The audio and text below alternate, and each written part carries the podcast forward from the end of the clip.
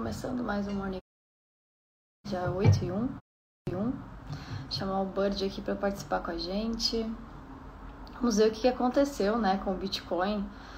Chegou a 38 mil essa noite, então o Bird é um ótimo especialista para conversar com a gente sobre isso. A gente vai trazer algumas notícias também do que está impactando o mercado, o que está acontecendo. Vamos lá. Enquanto o Bird entra, eu vou falar um pouquinho sobre a capitalização do mercado. O mercado, a gente tem cotado a 30, contado a 30 com uma queda de 3,40% e um market cap de 743 bilhões de dólares.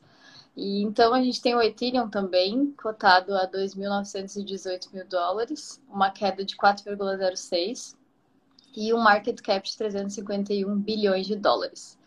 Bird, conta pra gente o que que tu tá vendo aí no mercado, por que que essa queda, uh, e aí o que que a gente pode esperar, segundo os gráficos, uma queda maior? Conta pra gente um pouquinho. Um pouquinho. Bom dia para todo mundo aí, tá? Não sei como tá o som hoje, tá? Se está duplicando ou não, mas é, se estiver atrapalhando aí, vocês avisam aqui no chat, tá, pessoal? Bom dia para todo mundo. Ah, então, ontem a gente estava a gente foi dormir ontem, né? a gente estava com um preço até que razoavelmente tranquilo. Né? A gente estava ali nos 40 mil ainda. Mas os mercados americanos, os mercados SPX e Nasdaq, eles já abriram na noite de ontem já negativos, pressionando.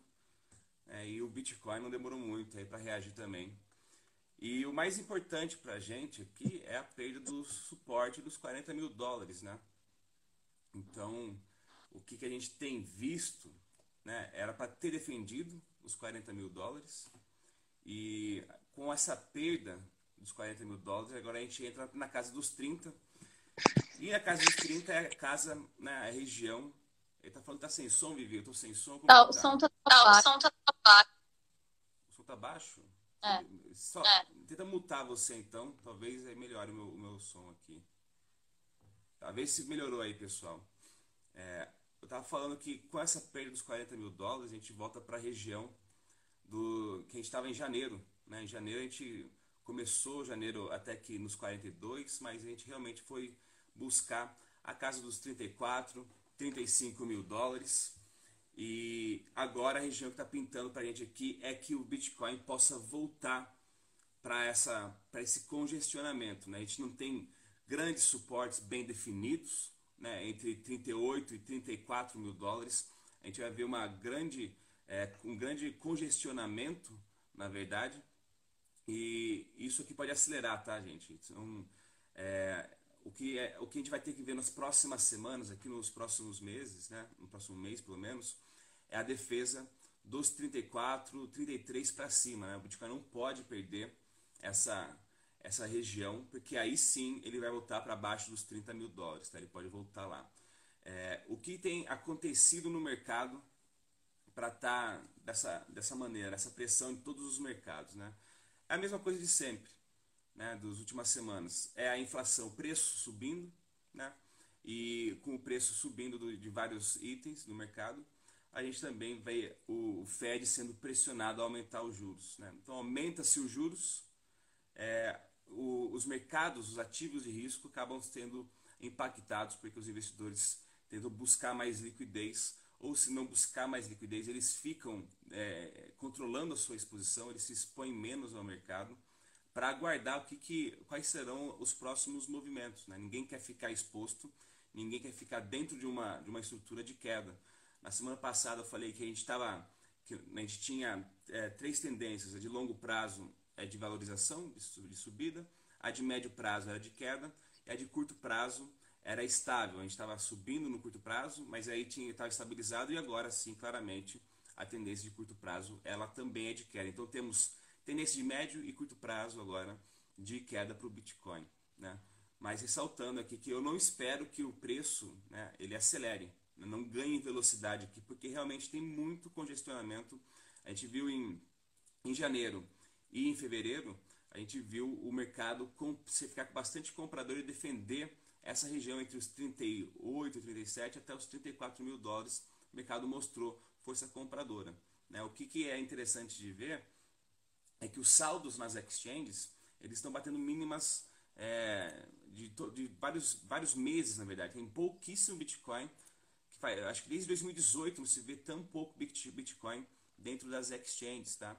A, gente tem fundamentos importantes que estão muito positivos. Né? O hash rate, que é a quantidade, a potência computacional da rede do Bitcoin, ela está na região do, do, da máxima histórica dela. Né? A quantidade de endereços com é, não zero, né, que possuem Bitcoin, também está na sua quantidade máxima da, da história. Então, é, existem endereços de Bitcoin, e eles podem ter saldo ou não, e a quantidade de endereços que não tem saldo é mínima, é, é a menor de todos os tempos. Então, também é um outro, outro fundamento importante é, para a saúde da rede. A oferta ilíquida, que é a quantidade de Bitcoin está realmente é, disponível para venda ou para saque ali nas exchanges, ela também está na sua, na sua máxima histórica. Né? Então, quantidade ilíquida quer dizer que existem poucos bitcoins, a gente vê essa métrica, ela antecipando bull runs, né? É, movimentos de valorização na rede. Ela também está na máxima histórica. Né? E a Lightning Network, na capacidade da Lightning, também está na sua máxima histórica. Então, os fundamentos da rede, né? eles estão muito saudáveis. Né? E, mas não estão impactando o preço. Né? Porque, realmente, o, tudo que impacta o preço hoje são exógenos ao Bitcoin, né? então eles são externos ao Bitcoin, não dependem da rede. Né?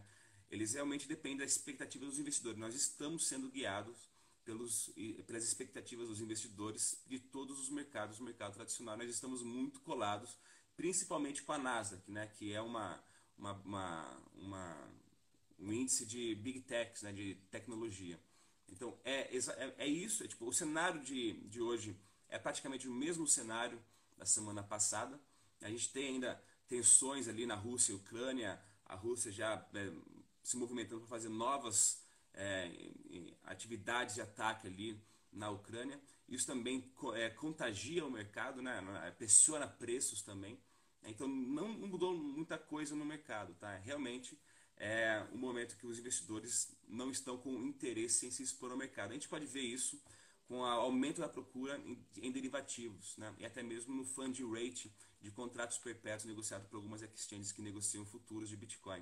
Né? Então, os, o fund rate está negativo, quem está comprado está recebendo dinheiro, quem está vendido está pagando para ficar vendido nos mercados. Né? Então, isso aqui mostra também que o, o sentimento dos investidores é de continuidade da queda.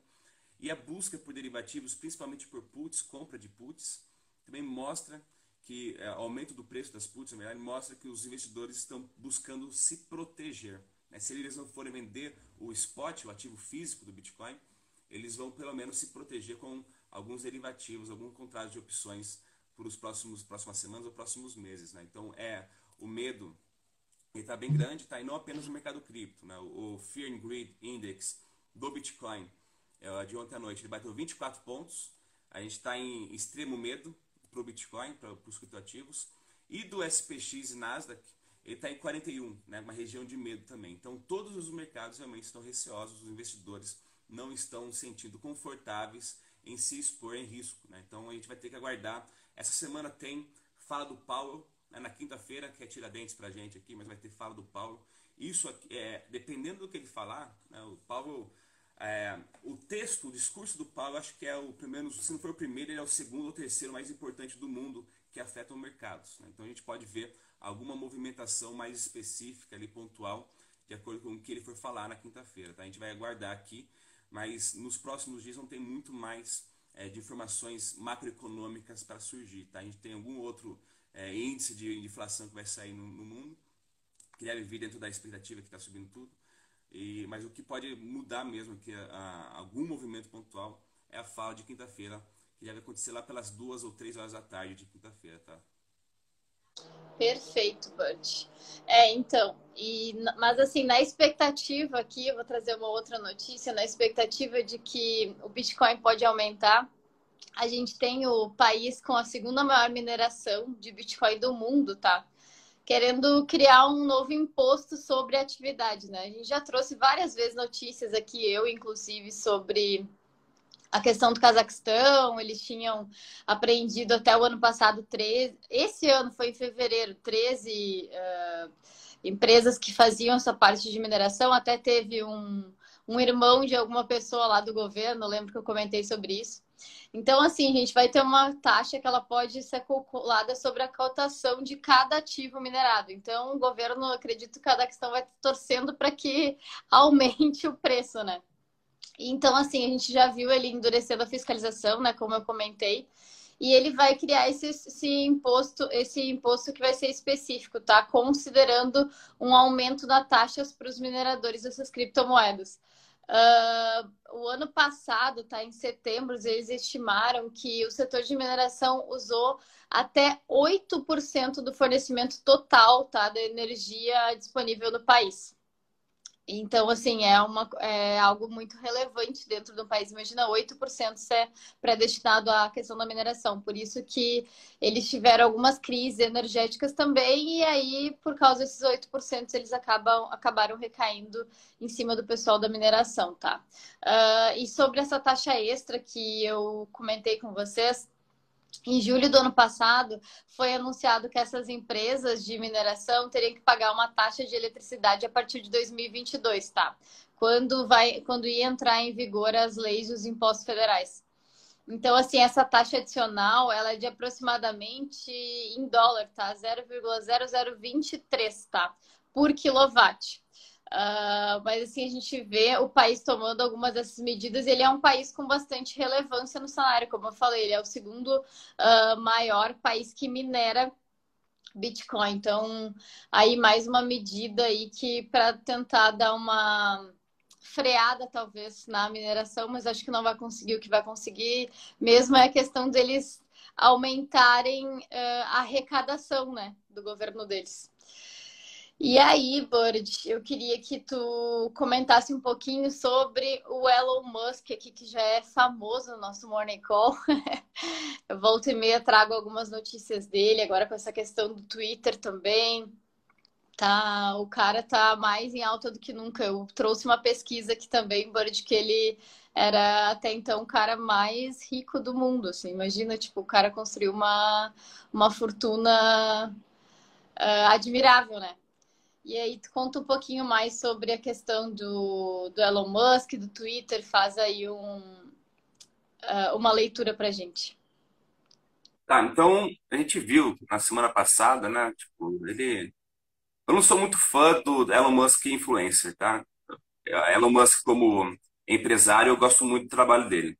Agora, como influencer, eu não, eu não, sou muito fã, ele faz muito buzz, né? Ele faz muito barulho, é, ele causa um, umas, algumas reações do mercado que são especulativas demais, né? mas ele, tá, ele fez um movimento de comprar, ele comprou ali 9% é, do Twitter, né? e fez a proposta na semana passada, pagando 43 bilhões de dólares né, por, por, no Twitter, que é acho que 30 por, 35% a mais do que o Twitter vale, né, pela quantidade de, pelo preço da ação, a quantidade que ele ofertou.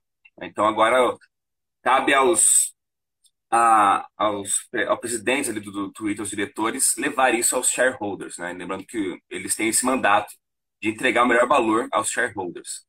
E tá vendo uma novela, né? Acho que não vai acontecer esse movimento. É, mas o que, que isso impacta para o mundo cripto, né? A gente vê que o, o Elon Musk ele é bem é, crypto-friendly, né? Então ele é muito amigável com criptomoedas. É, embora amigável, eu, eu tenho salvas, né? Ele faz, ele faz muito, muita movimentação, muita especulação com a Dogecoin.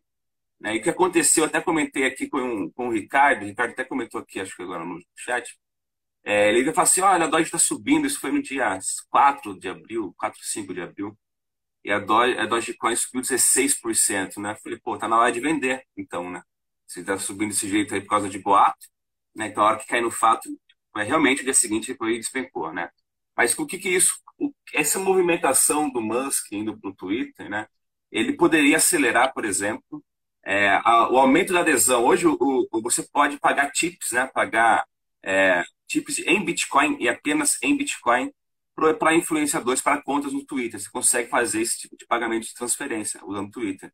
Aí, com a compra do Elon Musk, isso aí poderia acelerar, poderia expandir. Você poderia usar Dogecoin, poderia usar Cardano, Luna, ETH, Então, aumentar a estrutura de serviços né, de uma das da principal rede social no mundo. Né? Então, além, é claro que a gente pode abordar aqui a parte de é, livre expressão, né? Tipo, ele, ele aborda bastante isso, ele tem, essa, ele tem várias críticas com relação à postura do Twitter, mas não é o, o que, o que atinge a nossa, é, a nossa análise aqui. O que a gente visualiza é que isso poderia realmente acelerar a utilidade, né? ou então o desenvolvimento de novas features, de novas tecnologias, de alguma, alguma forma de você conectar a utilização de NFTs, a você enviar criptoativos pelo, pelo Twitter. E aí isso impactaria né, o cidadão médio que não tem contato com o mundo cripto, que não, não consegue estar tá sempre só exposto em exchange, não está realmente usando a blockchain. Isso aí aumentar a adesão. Né? Então a gente, é, eu, eu vendo o Elon Musk comprando Twitter, olhando apenas pela ótica de, de criptoativos, tá?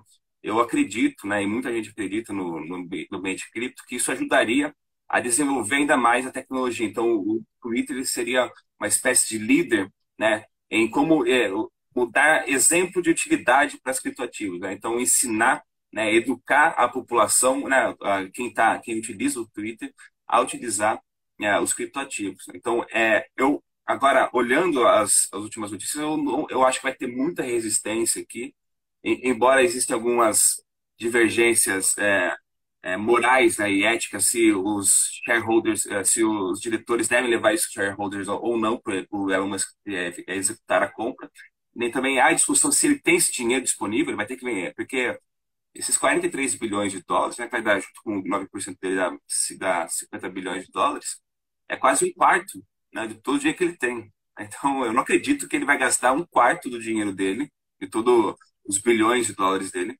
para adquirir o Twitter. Realmente, é, eu acho que foi só para pressionar né, é, o de dentro para fora o Twitter né, e, e trazer esse, debate com relação à liberdade de expressão, até mesmo fomentar a parte de utilidade de criptoativos dentro do Twitter. Né? Então, muita gente é, poder, pode ou vai prestar mais atenção nesse cenário cripto, como que ele pode ser utilizado em redes sociais, que são as principais, é a principal ferramenta que a sociedade hoje usa, que você tem mais gente utilizando, né? São as redes sociais fazer esse tipo de relacionamento. Então, é, eu acredito que é, é, uma notícia interessante, não vai se concretizar, né? mas o debate ele vai se manter aí por mais algumas semanas, né? De como, ou até mesmo ele falar novas coisas sobre como utilizar cripto, a gente pode ver ele falar alguma coisa sobre a Dogecoin, ou então a gente pode ver alguma notícia falando, oh, talvez o Musk consiga comprar o Twitter, a Dogecoin sobe 15%, Shiba sobe 16%, né? daí cai 20% no dia seguinte.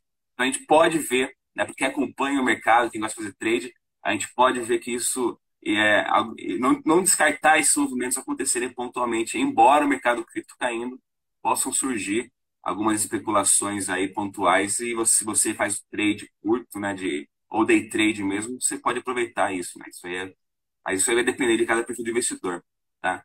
É, Vivi, pode seguir aí, eu separei algumas perguntas do pessoal, tá? Pra gente responder no finalzinho aqui.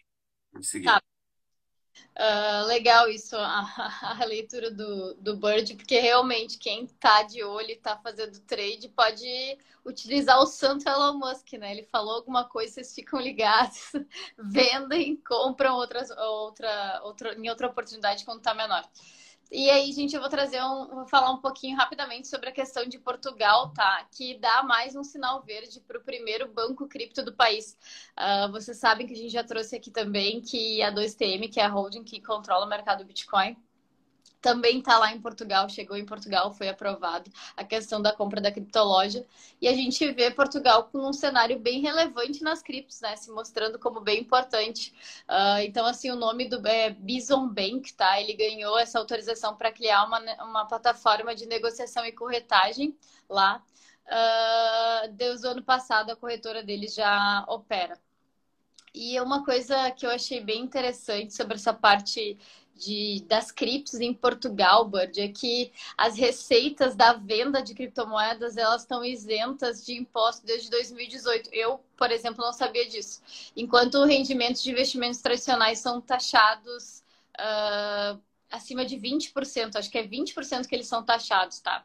Então, uh, dessa forma, o país tem estado na, no centro da comunicação, né, e tem sido escolhido como uma sede de algumas principais conferências diferente do setor, como ano passado a gente viu a questão da Solana, tá? E esse crescimento também garantiu a capital, né, Lisboa, um dos lugares da lista de 15 cidades mais influentes do mundo. Então a gente vê Portugal, né, como eu falei, bem relevante nesse cenário e bacana saber que a nossa a nossa holding, né, a 2TM tá lá também. Quer que eu passe para ti para as perguntas, Bird? Sim, é, eu vi alguém perguntando aí, tá na hora de comprar ou tá na hora de vender? É, tipo, é a pergunta clássica, né, do mercado de investimento. Tá na hora de comprar, tá na hora de vender. É, é muito pessoal, tá?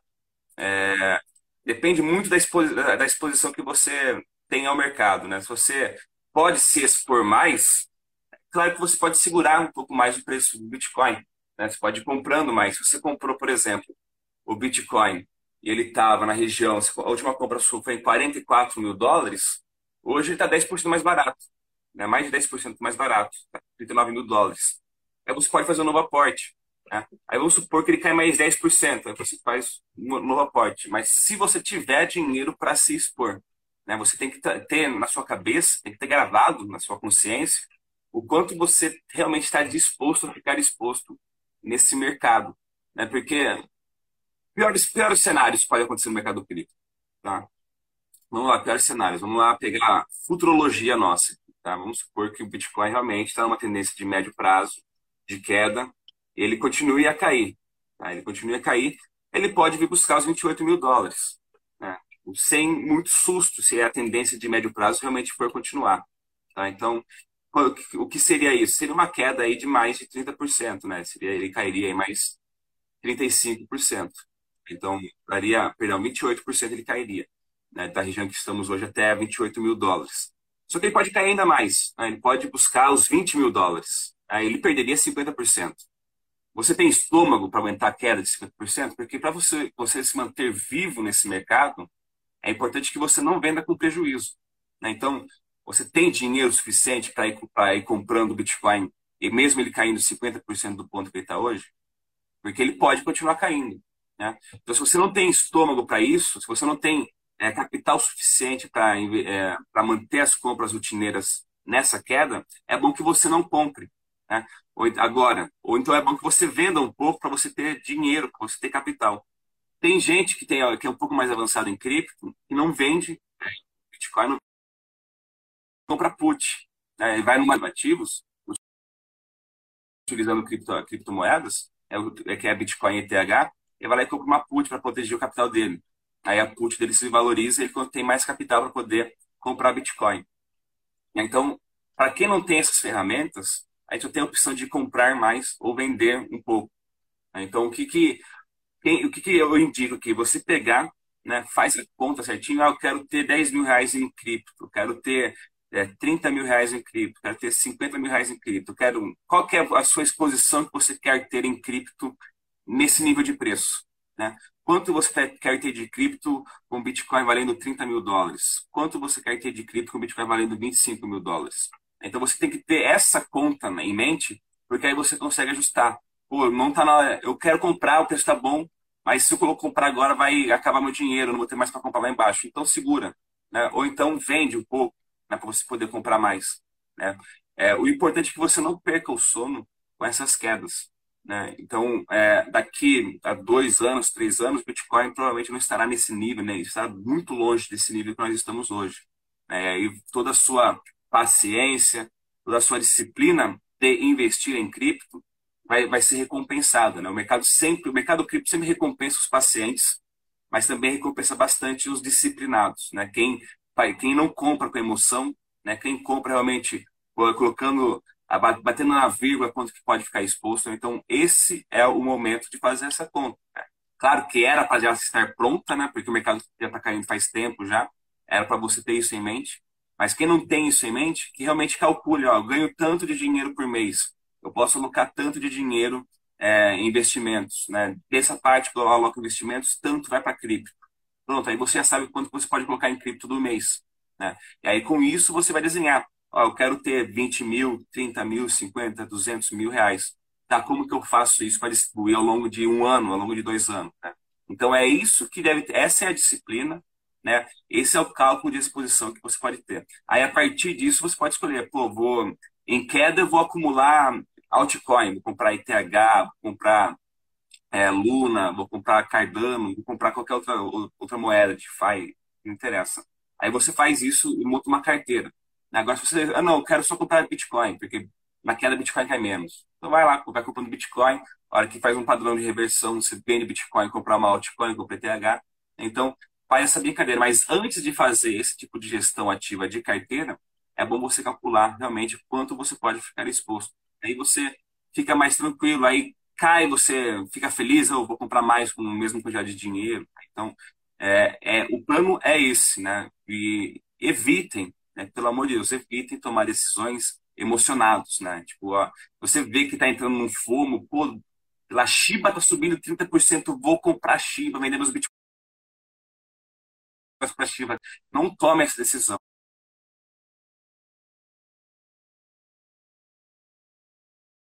Né? Você está pensando em fazer isso em algum momento da, das próximas semanas? Espera um dia. Vai falar, vamos tomar uma decisão emocionada. Ou esperar um dia ver o que acontecendo no mercado. Né? Tipo, isso, isso ajuda bastante a gente a, a controlar realmente e não se expor um momento. O mercado está de queda, tá, gente? É difícil você se expor, você comprar hoje e esperar ganhar dinheiro, não é o que vai acontecer. Em mercados de queda, você compra e vai ficando com menos dinheiro. Tá? Então, é, é bom manter essa disciplina, essa tática, né, de se expor aos poucos e controlando a sua exposição, fazendo as contas semanalmente ou mensalmente, você faz a conta de quanto você está deixando na mesa, o quanto você protege o seu capital também.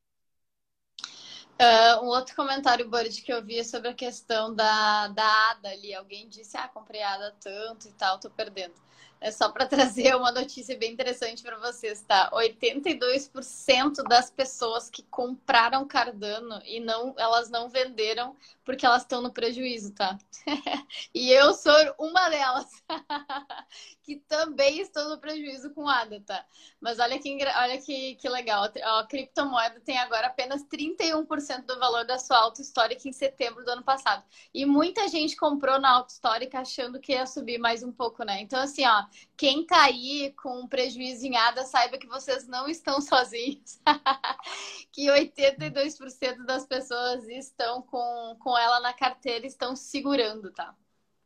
Tem mais alguma pergunta, será no chat? Acho que a gente comentou tudo até sobre Fear and Greed. Eu ouvi alguém falando de ETH com The Merge vindo, que se isso pode fazer preço. Isso com certeza pode fazer preço, tá? É, mas eu não sei é, se, se vai responder, se vai ser preço suficiente para descolar do mercado. Né?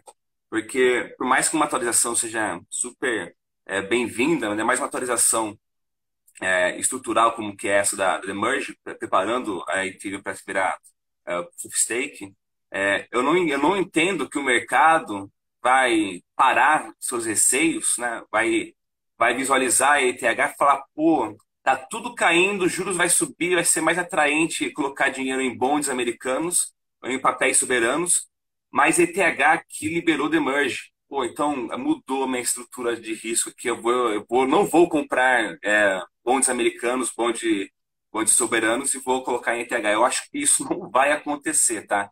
É, esse, esse movimento de atualização afeta bastante os criptonativos, né? O pessoal que já conhece bastante de blockchain né? E esse pessoal, que você pode querer ou não, eles têm um capital limitado. Né? Então, se eles forem comprar alguns bilhões de dólares em ETH, quem não acompanha isso vai ver o ETH subindo, vai chegar no preço que eles querem e vão vender. Aí o preço vai voltar a cair. Né? Então, é, vai fazer preço? Sim, pode fazer preço. Com certeza pode fazer preço. Mas em uma estrutura em que generalizada né, e sistêmica que o mercado está se preparando para mais quedas, eu não acho que vai ser um fôlego que ele vai tirar de 15 dias subindo por conta do demerge. Ele pode ter um dia, dois dias aí por conta do demerge, e aí depois ele voltar a cair, tá? Então, é, é claro que, vamos supor que o mercado cripto volte a subir, ganhe um fôlego, aí vem o demerge, e aí o ETH pode, Bitcoin sobe 2%, ETH sobe 7%, 12% num dia, né? aí depois ele, ele recua. Né? Então, é, isso pode fazer preço? Sim, pode contra, ele vai fazer mudar a tendência de TH contra o mercado, os mercados gerais? Não, não vai, não vai fazer, tá? Não é essa a minha expectativa, tá? É, E a vida de casado, Mal, Mal perguntando aqui, tá? Vida de eu já estou casado já faz tempo, tá, Mal? Então, eu já moro com a minha esposa já faz quase três anos. Então, tá a mesma coisa, tá? A única diferença aí é que a gente teve, tem fotos do, do evento, fotos do casamento mesmo, tá? Mas do resto, continua a mesma coisa, tá? Oi, a do Budget foi muito legal, gente. Sério, um dos melhores casamentos que eu fui.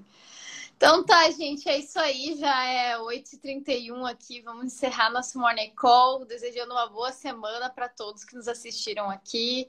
Uh, manda esse conteúdo para outras pessoas que gostam de cripto. Uh, a gente viu aqui que tem uma baixadinha nos telespectadores. Então, assim, gente, vamos lá. uh, mandem aí para o pessoal, nos ajudem a subir esse número aí.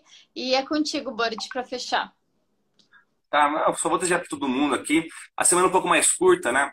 É, então, pô, semana curta, mercado caindo. Faz esse exercício hoje aí de calcular sua exposição e fica tranquilo, né? Tipo, não vai inventar coisa com a faca caindo. Né? Não vai querer é, resolver sua vida essa semana aqui. Então, vai com calma.